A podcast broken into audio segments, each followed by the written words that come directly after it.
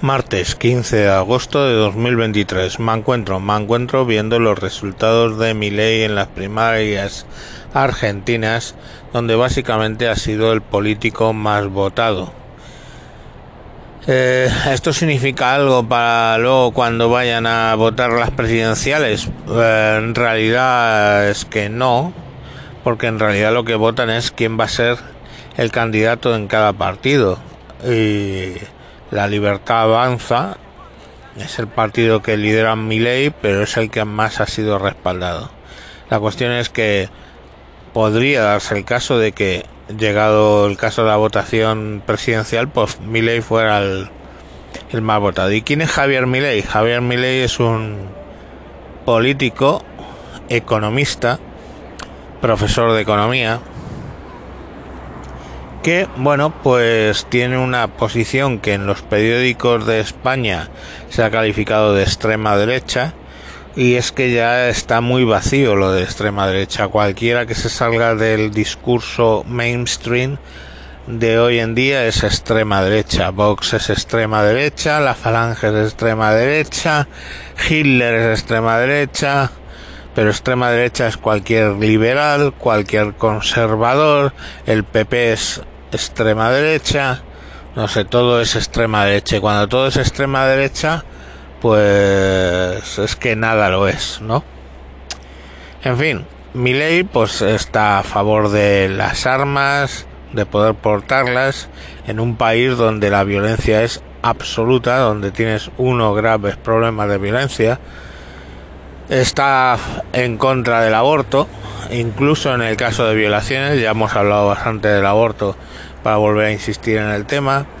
Y bueno, pues tiene toda una serie de posiciones eh, sobre varios temas, pero obviamente lo que le hace a Javier Milei es su posición sobre economía. Él detesta al Estado, él se define como teóricamente anarcocapitalista, aunque luego, pues bueno, básicamente conservador, liberal conservador, liberal de derechas. Él abobina de todo el gasto excesivo del Estado y bueno, pues eh, ese discurso va calando en un sitio como es Argentina, donde el Estado es absolutamente omnipresente y omnipotente, donde el Estado se ha permitido ejecutar a un fiscal porque estaba investigando a la presidenta y una serie de cuestiones que bueno ya sabemos que llevan siglos con algo llamado peronismo y todos son peronistas menos el Raúl Alfonsín que era del Partido Radical todos eran peronistas todos han sido peronistas desde la salida de de la dictadura pues hablando de extrema derecha Perón pues era bastante parecido a eso no por desde luego era populista a tope entonces, bueno, pues en una cosa tan convulsa como es la política argentina y la sociedad argentina, pues este hombre pues viene a decir cosas que reducir el tamaño del Estado, de los impuestos, evitar toda una serie de cuestiones. Por eso, bueno, por eso, es decir, en los periódicos en España lo califican de extrema derecha y pues bueno, eh, coincide algunas cosas con Vox, con otras es incluso más radical que Vox.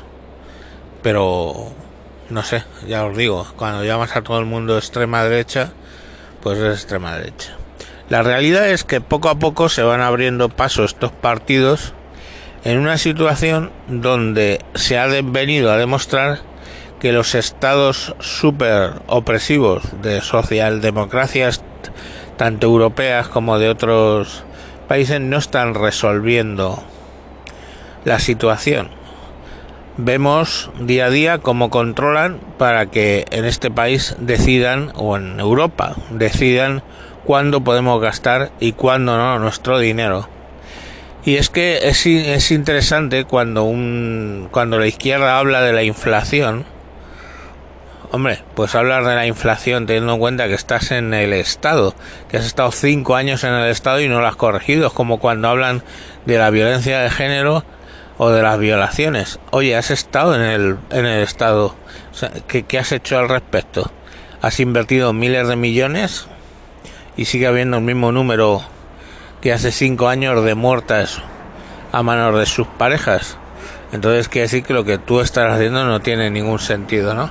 Entonces, como eso, pues vamos viendo que hace gracia a la izquierda oír hablar de inflación, como si la inflación apareciese de la nada, o sea, de repente un día un empresario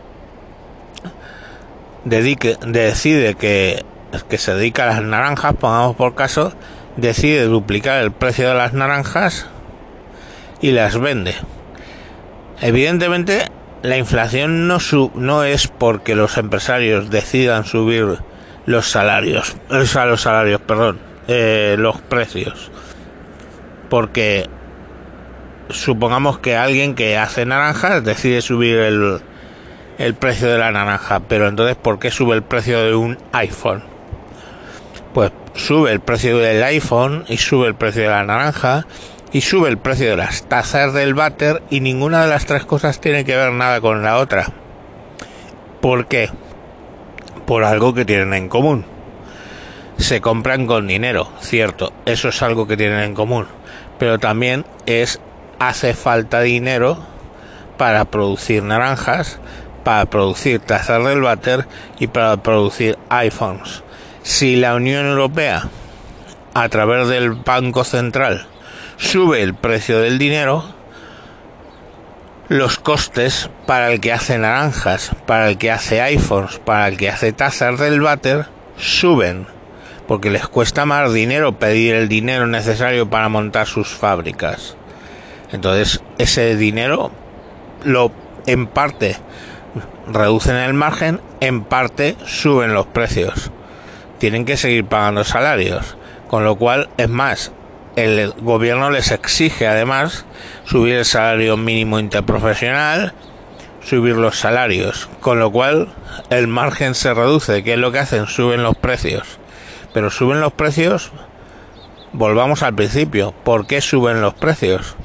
Porque a la Unión Europea, a España, a los bancos centrales les interesa enfriar la economía y que la gente compre menos. Y para que compren menos, suben los precios.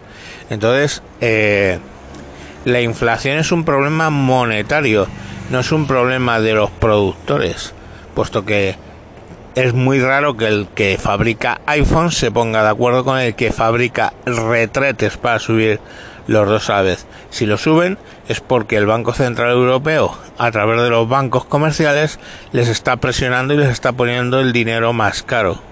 Y eso hace que suba todas las cosas. Pero esto que es razonable de entender, la izquierda dice que no, que son los malvadísimos empresarios. Entonces, en este escenario donde los gobiernos empiezan a controlar todo, hasta lo que gastas o dejar de gastar, pues eh, aparecen este tipo de gente que empieza a dar recetas alternativas a lo mainstream. Si lo mainstream es la socialdemocracia, recaudar lo más posible, control del gasto de las familias en función de lo que le interesa a la Unión Europea o a los bancos centrales que tú hagas, pues esta persona lo que tienden es a menos intervención del Estado, a dejar que el mercado fluya y que bueno, pues si un señor decide subir el precio de las naranjas, primero no te suben el precio de los retretes.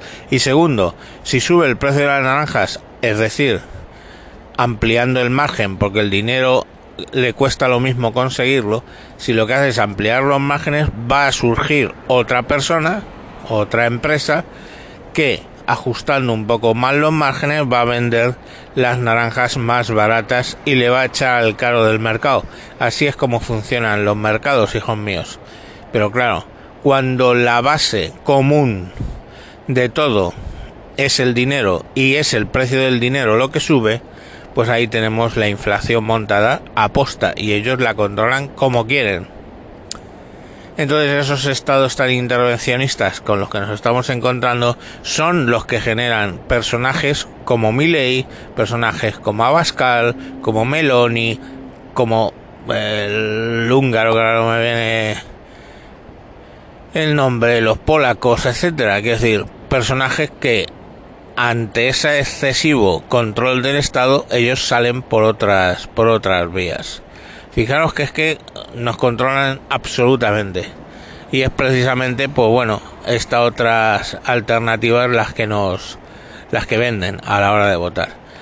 Eh, y fijaros que no me he entrado a decir si lo harían mejor lo harían peor sino que lo harían distinto vale entonces bueno pues al hacerlo distinto la gente los vota por hacerlo distinto de momento como no llegan a gobernar pues ni mejor ni peor simplemente distinto ya se encarga, por supuesto, la Unión Europea de meterle el palo a Italia, a Hungría, a Polonia entre las ruedas para que no se salgan de madre.